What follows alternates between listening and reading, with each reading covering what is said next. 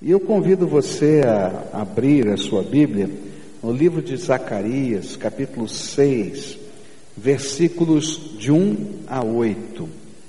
Zacarias, capítulo 6, versículos de 1 a 8. Bem no finalzinho do Velho Testamento, vai lá para Mateus e volta, você vai achar rápido. Né? Zacarias 6, versículos de 1 a 8. A palavra do Senhor vai nos dizer assim, vou estar lendo na versão da Bíblia na linguagem de hoje, que diz assim: Tive mais uma visão. Vi dois montes feitos de bronze, e do meio deles estavam saindo quatro carros de guerra. O primeiro carro era puxado por cavalos vermelhos, o segundo por cavalos pretos o terceiro por cavalos brancos e o quarto por cavalos baios. E perguntei ao anjo: Meu senhor, o que são estes carros de guerra? E ele respondeu: São os quatro ventos que estão saindo da presença do Senhor do mundo inteiro. O carro puxado pelos cavalos pretos vai para a Babilônia, a terra do norte. O carro puxado pelos cavalos brancos vai para a terra do oeste, e o carro puxado pelos cavalos baios vai para a terra do sul. Os cavalos baios saíram com vontade de correr pelo mundo inteiro, e então o anjo ordenou: vão e corram pelo mundo inteiro, e eles fizeram isso. E aí o anjo me chamou e disse: os cavalos que foram para a terra do norte vão fazer parar a ira do Senhor contra aquele país. Nos primeiros capítulos, até esse ponto, existem oito visões. A gente já passeou por elas, cada uma delas. E estas oito visões foram dadas num mesmo período de tempo. As outras visões vão tendo intervalos de tempo maiores e elas são um conjunto. E é interessante que, se você analisar a primeira visão de Zacarias e comparar com a oitava visão de Zacarias, elas são bem semelhantes. Esses cavalos aparecem, quase que dizendo: ó, começamos e terminamos aqui um processo.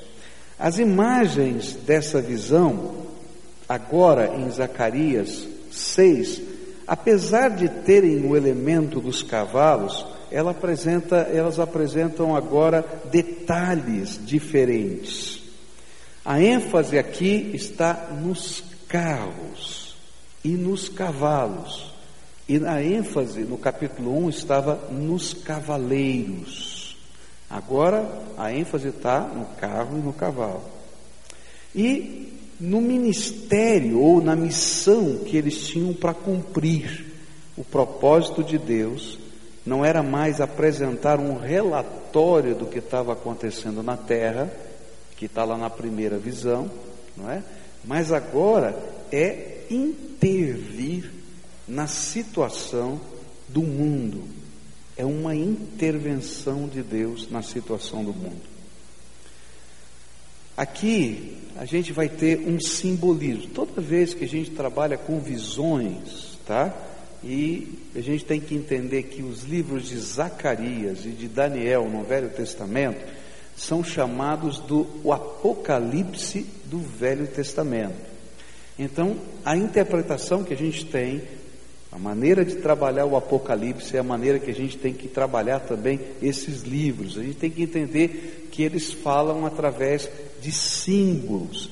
A pessoa tem uma visão, o anjo vai ajudar a interpretar essa visão, vai dizer qual é o ponto focal dessa visão e os detalhes dessa visão ilustram esse ponto focal. E aqui está havendo exatamente isso. Deus está dizendo de uma intervenção que Ele vai fazer num determinado momento dentro da terra. É interessante que esses quatro ventos que estão colocados aqui eles poderiam ser traduzidos, e algumas versões trazem assim, os quatro espíritos, porque a palavra hebraica para vento e espírito é a mesma, ruar, tá? E eles estão direcionados na sua interpretação a anjos que estão a serviço de Deus. Então, quatro diferentes tipos, ou quatro, vamos dizer assim, batalhões de anjos estão saindo para cumprir um propósito de Deus de intervenção na terra. E tudo isso sugere uma batalha. E tudo isso implica num julgamento. Então a descrição que está aqui é a descrição de uma guerra que vai acontecer por intervenção de Deus e de um julgamento. Isso também é corroborado em textos paralelos do Velho Testamento, onde a palavra de Deus diz em Isaías 66, 15: Porque eis que o Senhor virá em fogo, e os seus carros como um torvelinho, para tornar a sua ira em furor e a sua repreensão em chamas de fogo. Se as cores dos cavalos forem importantes na visão, e eu coloco C, porque toda vez que a gente está interpretando uma profecia, a gente tem que ter o bom senso de saber, não é? Que nem sempre a gente consegue interpretar todas as coisas. Mas as cores dos cavalos também aparecem em outro texto da Bíblia, que é o livro do Apocalipse, no capítulo 6, que também falam de uma intervenção num determinado tempo histórico onde Deus vai começar um julgamento na terra. Não é o julgamento final, mas é dito como o julgamento das nações. E eu vou tentar explicar um pouquinho depois. Se for assim, os cavalos vermelhos lá no Apocalipse significam a guerra, os pretos significam a fome, os brancos a vitória do Senhor, e lá no Apocalipse não há cavalos baios, na visão do Apocalipse 6, mas eles muito bem poderiam simbolizar doenças, pragas que iriam se espalhar na terra. E tudo isso que está aqui em Zacarias, lá no Apocalipse, lá em Isaías e outros textos, falam de um período da história chamado o Dia do Senhor. O que, que é esse o Dia do Senhor? um momento quando Deus vai lançar mão de guerras, fome, pragas, morte, para castigar as nações da terra. Outra coisa, antes da gente pensar nos, nas lições que a gente precisa entender no texto, é que fala que isso vai acontecer entre duas montanhas feitas de bronze. Não existe montanhas feitas de bronze. Você conhece alguma montanha feita de bronze? Ninguém, ninguém conhece, não existe. Então o que, é isso? Isso é um símbolo, tá? É uma linguagem figurada. Em Zacarias 6:1 fala que elas são feitas de bronze e elas simbolizam essa intervenção de julgamento. Sempre que o bronze é usado na Bíblia, ele está ligado à ideia de julgamento. Por exemplo, o altar do sacrifício era feito de bronze. E ali então, se, vamos dizer assim, alguém, o animalzinho morria para que o salário do pecado, que é a morte, estivesse sendo julgado sobre aquele animal, simbolicamente, porque depois iria para Cristo, mas ali estava acontecendo um julgamento. A serpente que Moisés colocou naquela haste, para aqueles que estivessem sendo picados, pelas, pelas é, é, víboras ali do deserto pudessem ser curados, e aquilo era um julgamento que Deus estava dando, a serpente era de bronze, se você olhasse para ela, poderia ser curado. E em Apocalipse 1,15, quando João fala que Jesus vem para julgar as sete igrejas da Ásia, ele aparece com os seus pés em bronze, dando a ideia de julgamento. Assim, a interpretação dessa visão é que Deus julgará as nações pelos seus pecados. Isso aqui é importante entender. Vai haver um juízo final onde Deus vai julgar todo ser humano individualmente. Mas vai haver um período que a Bíblia chama de grande tribulação, um período em que as nações serão julgadas por causa da iniquidade na terra. É diferente uma coisa da outra. Eu um dia vou me apresentar diante de Deus e vou responder pelos meus pecados. Mas a minha sociedade, o meu mundo, o meu estilo de vida, o meu a minha interação social, a minha cultura também vai ser julgada. E essa é uma coisa que às vezes a gente não entende na palavra de Deus. E esse Deus vai usar esse tempo, chamado Dia do Senhor, como um julgamento, tá? para que a gente possa ter a última oportunidade de arrependimento. E o pior é que as profecias no Apocalipse dizem que no final desse tempo, apesar de todo o sofrimento, o mundo vai continuar querendo ser violento, o mundo vai continuar querendo manter a sua cultura, o mundo não vai querer os valores, vai continuar sendo idólatra, e assim, e então Deus diz: chega, acabou. E aí vem a intervenção final e a volta do Senhor Jesus. Por que, que eu estou colocando tudo isso? Porque para a gente entender o sentido desse texto, você tem que ter esse cenário. Então, nesta passagem, nós vemos Deus como rei e juiz, julgando as nações do mundo pelo ministério dos seus anjos.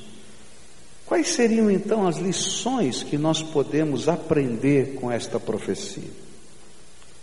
A primeira lição que eu aprendo, olhando para essa profecia, é uma realidade que existe na história.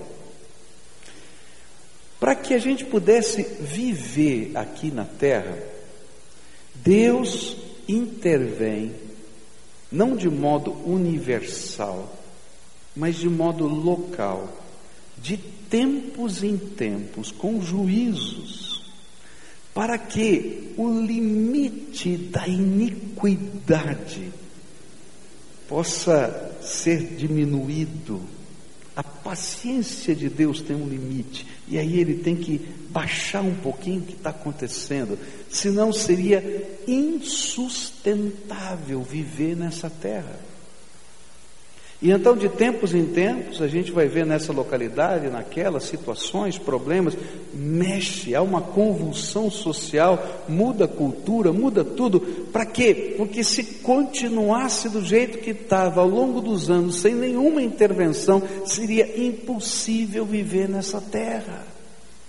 Olha só o que a Bíblia diz. Gênesis 15, verso 16 na profecia que Deus deu para Abraão de quando aquela terra seria dada aos judeus.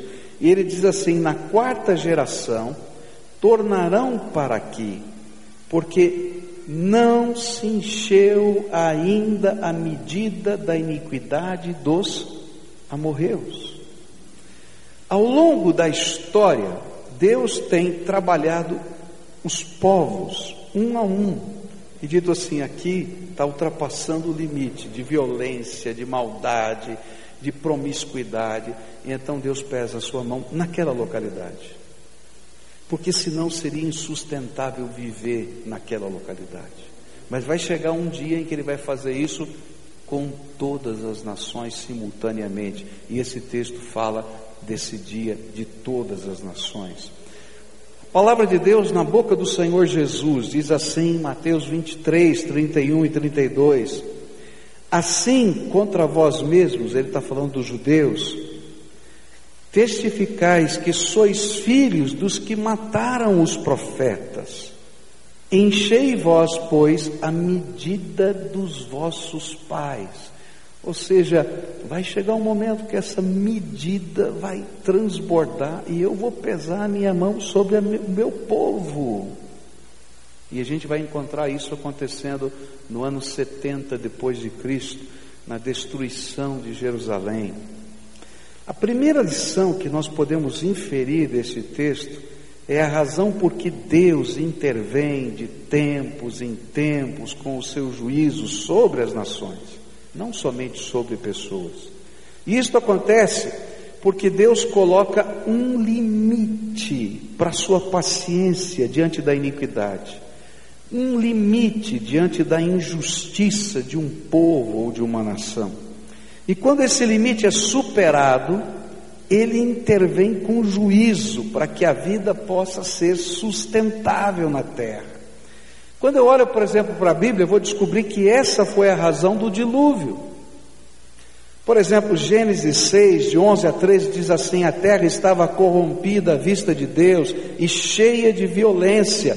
E viu Deus a terra, e eis que estava corrompida, porque todo ser vivente havia corrompido o seu caminho na terra e então disse Deus a Noé: Resolvi dar cabo de toda a carne, porque a terra está cheia de violência dos homens, e eis que os farei perecer juntamente com a terra. Há um momento que você não consegue viver nessa terra por causa da maldade que existe. E então Deus pesa a sua mão quando esse limite insustentável chega. Isso é uma coisa séria para você pensar, porque nós vivemos num mundo em que a gente só imagina que eu sou só responsável pelos meus erros. E que os erros coletivos não têm responsabilidade de ninguém. Mas Deus está dizendo que Ele julga o homem individualmente, mas Ele julga as culturas e as sociedades coletivamente. Então você é responsável pela cidade que você vive. Você é responsável pela cultura do seu país. Você é responsável pelos valores morais de uma cidade, de, uma, de um bairro, de uma localidade. Por quê? Porque o mal coletivo é injustiça que faz a vida ser horrível em qualquer lugar. E quem é o responsável? Cada ser que vive naquele lugar. Você e eu construímos a nossa sociedade. E é disso que a Bíblia está falando. E se uma sociedade ela é tão violenta, tão má, tão corrupta, que é impossível de viver naquele contexto, então pode ter certeza que a mão de Deus vai pesar. Até que chegue aquele dia quando o mundo ficar assim, e Deus terá que julgar todas as culturas humanas. Quando isso ocorre, toda a nação sofre, e essa é uma coisa difícil da gente entender. Quando Deus pesa a mão sobre um povo, ele não separa o bom do mal, porque a culpa desse, desse peso é de toda a sociedade. Então, por exemplo, se vem uma seca e não tem produção de alimento, só vai sofrer, só sofrerão os maus?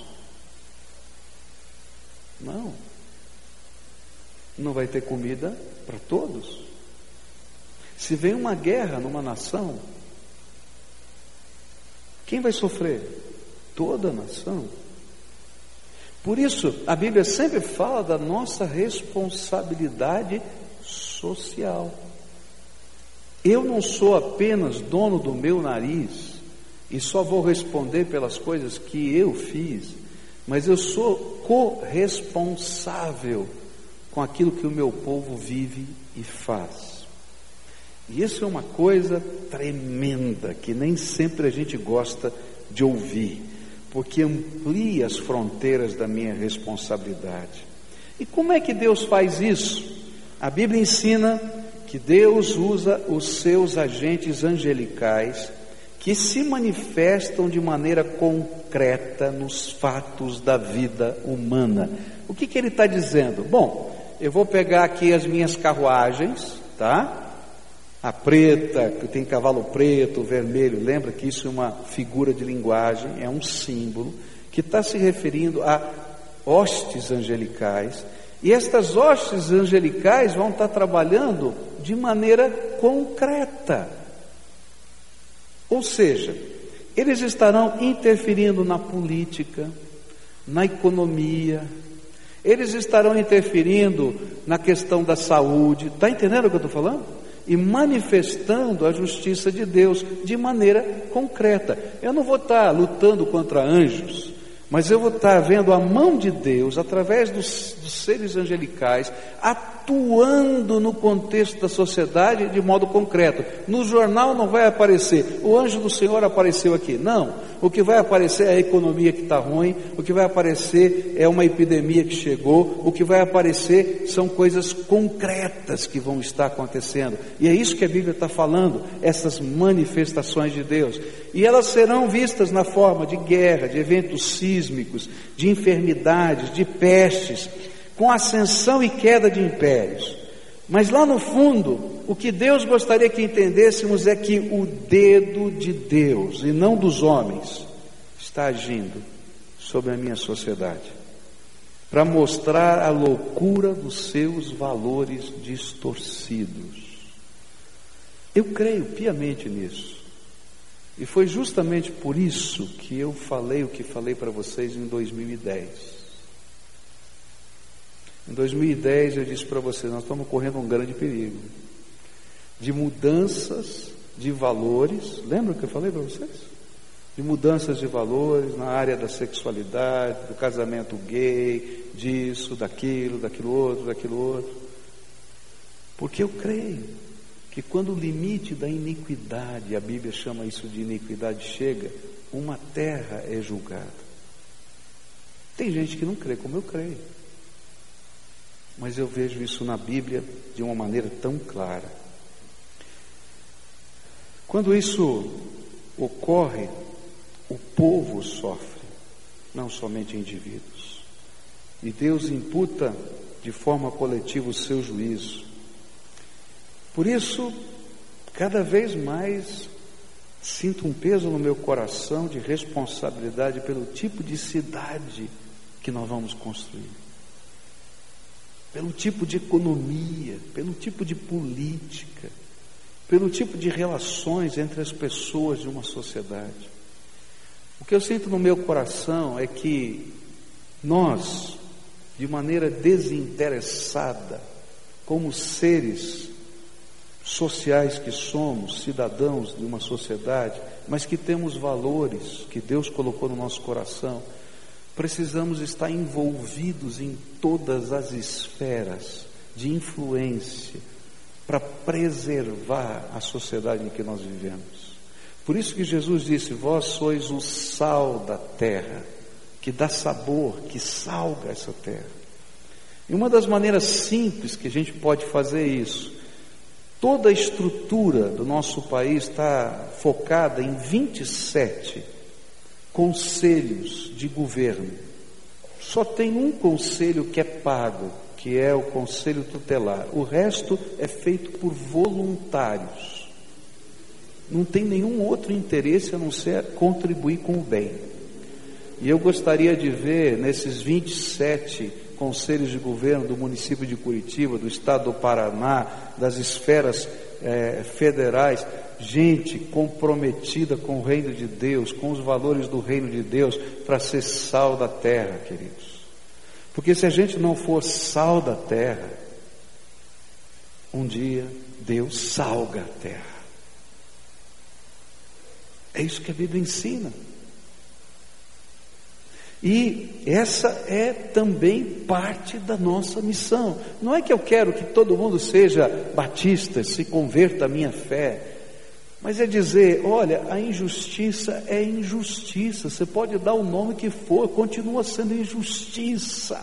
A maldade continua sendo maldade, a corrupção continua sendo corrupção. Eu posso usar a pesquisa que quiser, mas se eu não preservar numa sociedade uma família, queridos, não vai ter sociedade daqui a alguns anos.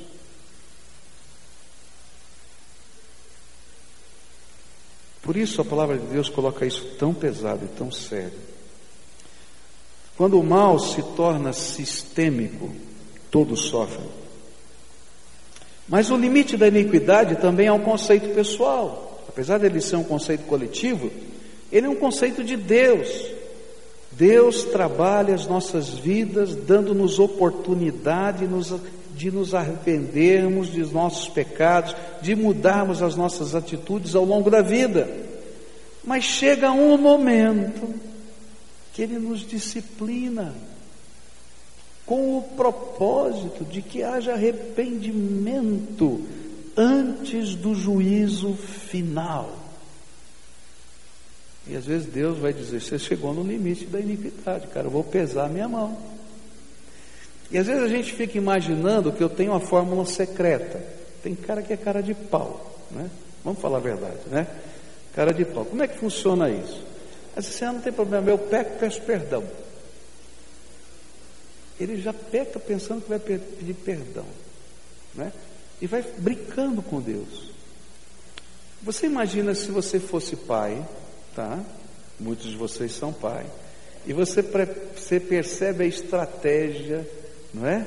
De manipulação de um filho. Que toda hora faz a coisa errada e depois, ô oh, paizinho, que é isso? Me perdoa, tal. Vai chegar uma hora que você vai dizer assim: eu perdoo, porém, vai ter consequências. A mesma coisa é Deus. Quando chega no limite da iniquidade, Deus não pesa a mão só sobre o ser humano, indivíduo, mas também sobre ele. Quando chega o limite da iniquidade, Deus pesa a mão sobre uma cidade, sobre uma nação, sobre uma cultura, porque ela está prejudicando a vida como um todo. Se Deus não fizesse isso, o que aconteceria com o mal sistêmico que você gera dentro da sua casa? Com o mal sistêmico que você gera lá no teu trabalho, com o mal sistêmico que você está gerando no contexto da tua própria sociedade. Então Deus vem e pesa a sua mão. O que a Bíblia está dizendo é que há um tempo, lá na história, chamada julgamento das nações, que Deus vai fazer isso universalmente. Mas há um tempo de tempos em tempos em que Deus intervém na história, porque senão seria insustentável viver nessa terra. E há um tempo, de tempos em tempos, que Deus intervém na tua vida. Segunda coisa que eu queria deixar com vocês nessa manhã. A segunda lição que esse texto nos apresenta, e provavelmente a principal, é que a Bíblia nos fala em vários textos sobre um evento escatológico. A palavra escatológico quer dizer as últimas coisas, chamado juízo das nações.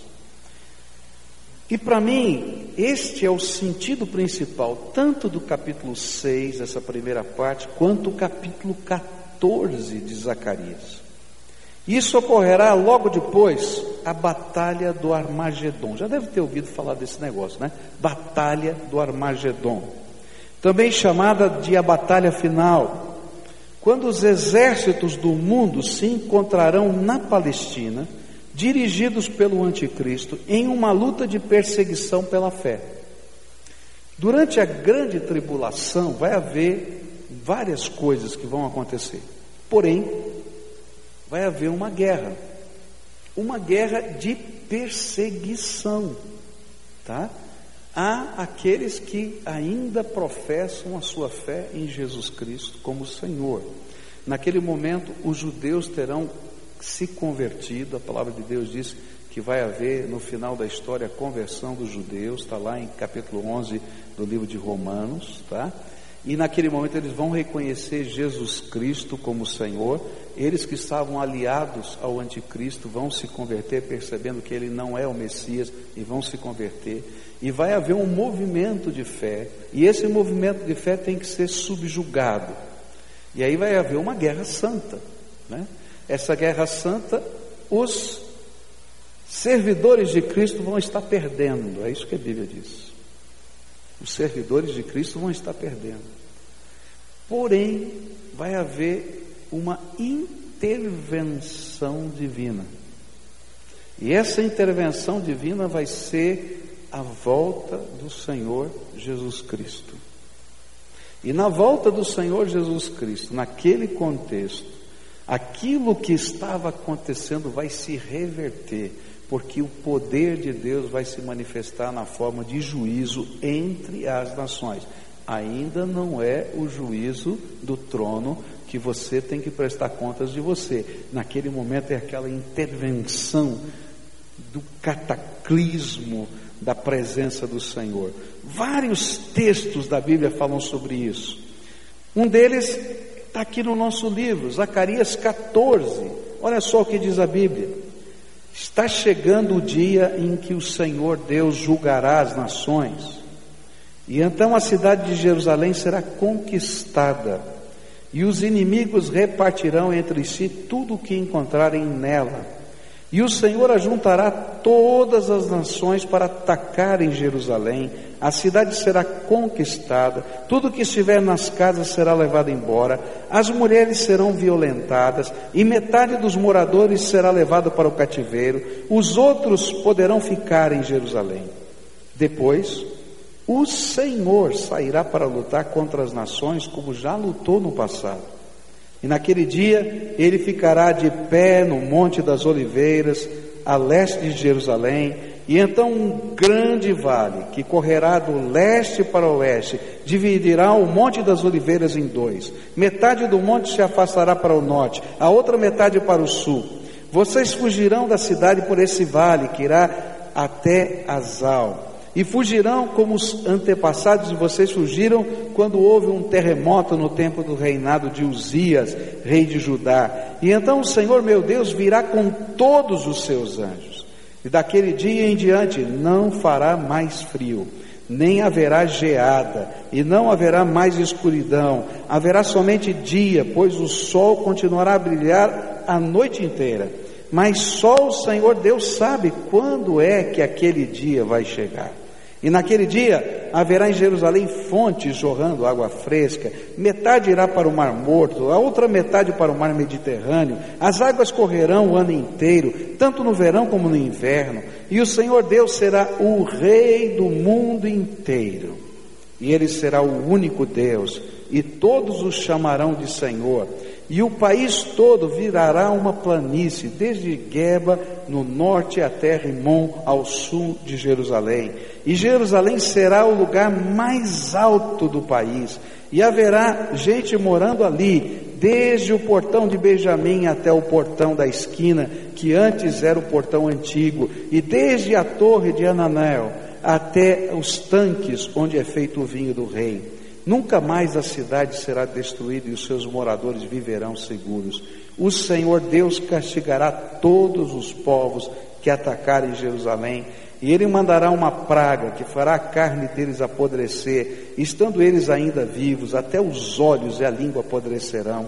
E naquele dia o Senhor fará com que eles fiquem tão confusos e assustados, que cada um agarrará a pessoa que estiver ao seu lado e atacará. E até os homens de Judá lutarão contra Jerusalém e serão levadas embora todas as riquezas das nações vizinhas, isto é, grande quantidade de ouro, prata e roupa. E mesma e a mesma praga que Deus vai mandar contra as pessoas, vai atacar também todos os animais dos inimigos, isto é, os cavalos, as mulas, os camelos, os jumentos. E depois disso, todos os que sobrarem das nações que lutarem contra Jerusalém irão uma vez por ano até lá, a fim de adorar o Senhor Todo-Poderoso como Rei e para comemorar a festa das barracas. Tem muita coisa aqui, mas o que Deus está falando, eu não sei explicar todas as coisas que estão aqui, é que o dia do Senhor vai chegar. Isso está aqui em Zacarias, está em Joel, está no Novo Testamento, lá em Mateus 24, Mateus 25, está no livro do Apocalipse. O que a Bíblia está dizendo é que o mesmo Deus que salva é o Deus que julga. Joel 3, versículos 9 em diante, diz assim: Anunciem isto às nações, preparem-se para uma guerra santa, chamem os soldados, que todos eles se apresentem e se aprontem para a batalha, transformem os seus arados em espadas. É interessante, porque ele está falando antes da guerra. Transformem os seus arados em espadas. Depois dessa guerra, vem o milênio. E aí ele vai dizer: todas as armas vão se transformar em arados. É interessante isso. E das suas foices façam lanças, que até os fracos digam que são valentes. Venham depressa todas as nações vizinhas, vizinhas reúnam-se no vale, que até os pacíficos virem soldados. Preparem-se, povos de todas as nações, e venham para o vale de Josafá, o Deus que julga, pois ali eu, o Senhor, vou julgar todas as nações vizinhas. O pecado dessas nações são tantos, os pecados dessas nações são tantos, que elas vão ser cortadas como trigo maduro no tempo da colheita, e elas vão ser pisadas como as uvas são pisadas nos tanques até o vinho derramar. Multidões e mais multidões enche o vale da decisão. Está perto o dia do Senhor no vale da decisão. O sol e a lua ficam escuras, as estrelas deixam de brilhar. Do monte Sião o Senhor fala alto, a sua voz parece o trovão. De Jerusalém ouve-se o estrondo da voz de Deus, e os céus e a terra tremem, mas ele defende e protege o povo de Israel. Deus diz ao seu povo: Assim vocês vão ficar sabendo que eu sou o Senhor, o Deus de vocês. Eu moro em Sião, o meu monte santo Jerusalém será uma cidade santa e os estrangeiros nunca mais a conquistarão. O objetivo desse julgamento é a intervenção de Jesus na batalha do Armagedon, conforme Apocalipse 19. E em meio a esse contexto, Jesus virá não mais para salvar, mas para julgar toda a terra.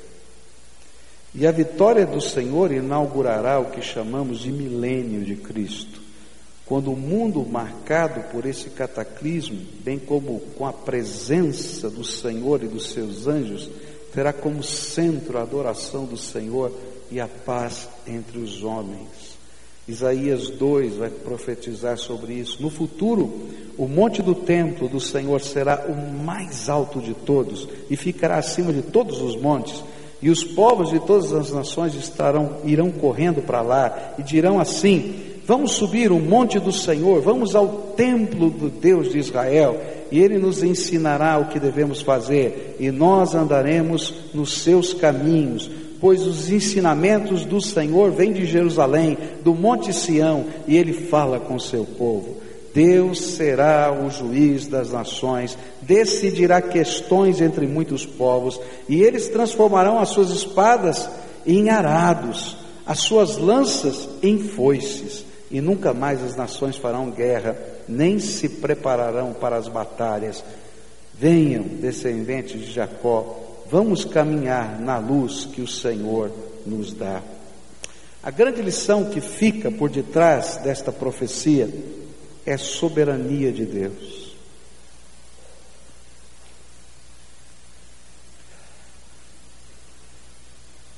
A gente olha para esse mundo, imagina que Deus não está vendo nada. Fala a verdade. A gente olha para a sociedade e diz assim: poxa, como é que a gente pode explicar uma criança pelo menos estão dizendo assim, pegar um revólver, matar a família inteira. Não sei se é verdade, mas os indícios são desses. O que está acontecendo nessa terra? E será que Deus está vendo? Às vezes a gente fica olhando e diz assim, por que, que o mal parece que prospera e o bem não prospera? Você já deve ter vivido isso. Eu já vivi algumas vezes assim. Esse cabra é um safado. Vamos falar a verdade, né? E olha só. Está no bem bom. Esse foi o mesmo sentimento do salmista no Salmo 73. E ele diz: Até o momento que eu entrei no templo do Senhor, e ali eu entendi que esse Deus que tem misericórdia, que tem graça, que faz o sol nascer sobre justos e injustos, é aquele que um dia vai jogar indivíduos, mas vai julgar também culturas e nações. E de tempos em tempos, ele manifesta visivelmente entre nós o limite da iniquidade, ele pesa a sua mão sobre nós. Mas ele também o faz em culturas e nações. Deus é soberano.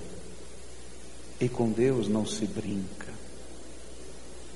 E a grande lição é: você acha que você pode manipular a Deus? Tem gente que imagina que pode manipular a Deus. Mas não funciona assim. Deus é Deus. Ele ama você. Eu fico pensando no quanto Ele ama, porque Ele é perfeitamente santo e justo.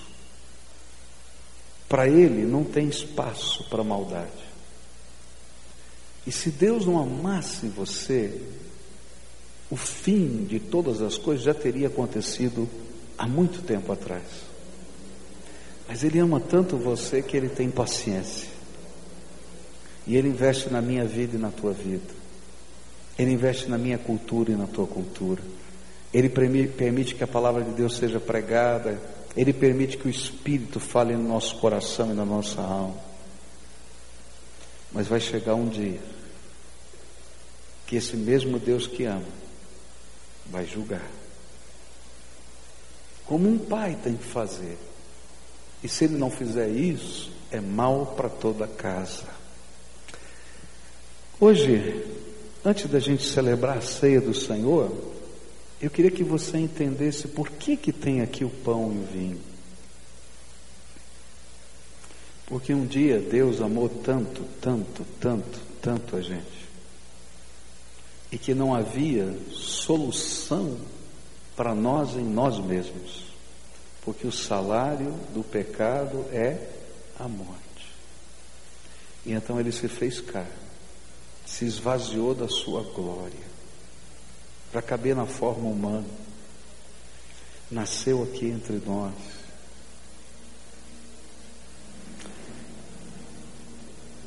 Foi até a cruz do Calvário, onde a Bíblia diz que ele se fez pecado por nós.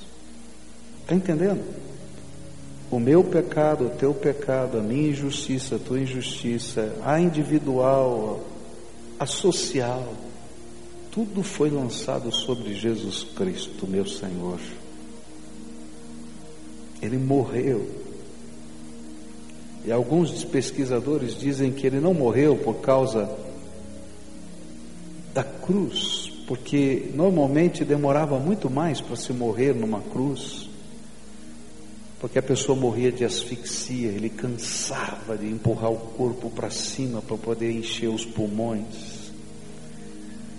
Mas os pesquisadores dizem que o que aconteceu foi que o coração de Jesus literalmente explodiu.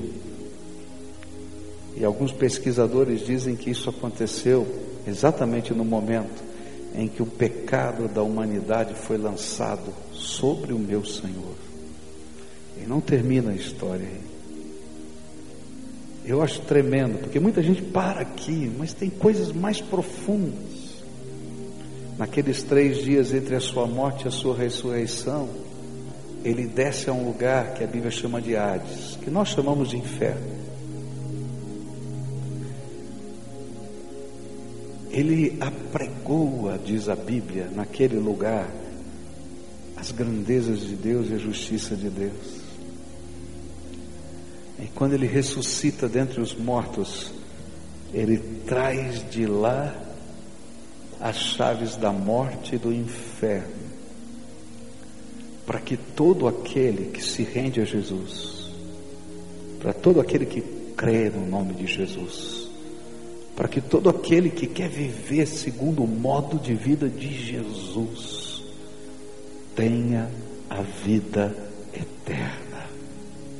Naquele dia do juízo, a única coisa que funciona não é saber tudo que você fez de bom para ver se ultrapassa o que você fez de mal, porque a Bíblia diz que não há um justo sequer, então pode ter certeza que o teu balanço está ruim, o meu também.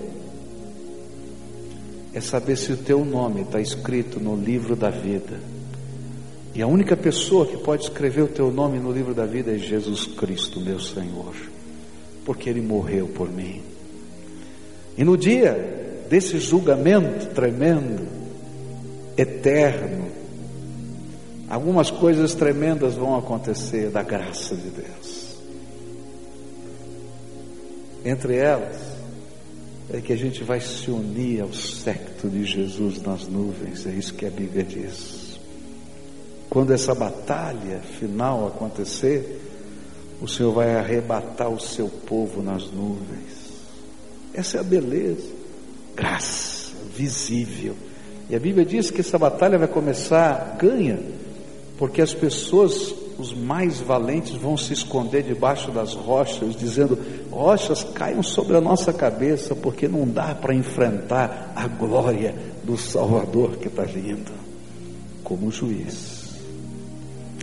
Por isso, esse memorial me ensina que não dá para viver essa vida sem Jesus.